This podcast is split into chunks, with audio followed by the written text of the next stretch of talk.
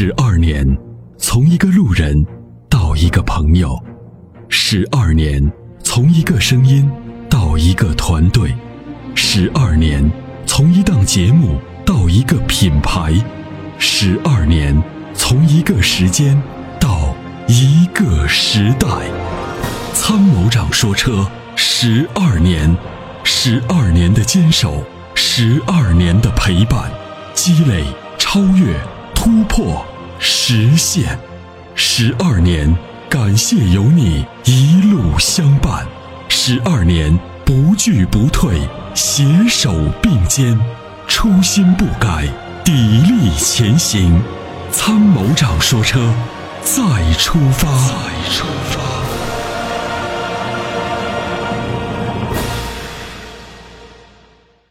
喂，您好。喂，你好。哎，Hello，你好。嗯，你好，参谋长，你好。哎，你好。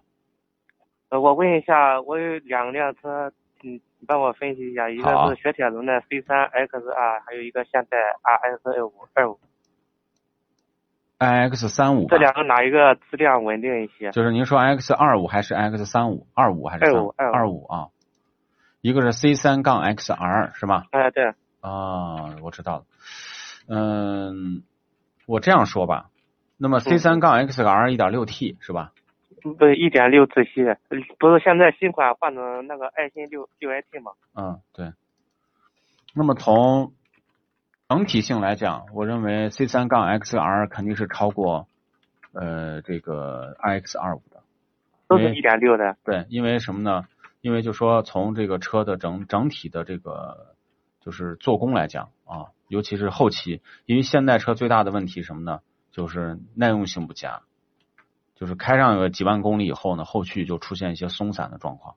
但是 C 三杠 XR 就是法国人的这个车身呢，确实做的要比韩国人要结实，这个是毋庸置疑的。不，这那个保值率都差不多的哈。嗯，保值率差不多，但是呢，现代车的最大的特点就 iX 二五啊，我就说它的优点，凡是凡事都有优点缺点。嗯嗯，它的发动机变速箱调教的比 C 三杠 XR 好，就动力表现，C 三杠 XR 太重，开不动。嗯，那一点二二吨多吧？对，就是不是那么简单。所以就是，嗯，你要能买的话，就是 C 三杠 XR，不知道现在一点六 T 的是什么价位？那买那个是最好的。嗯，那个可能上不去，就一点六自吸的。啊，一点六自吸公里数大吗？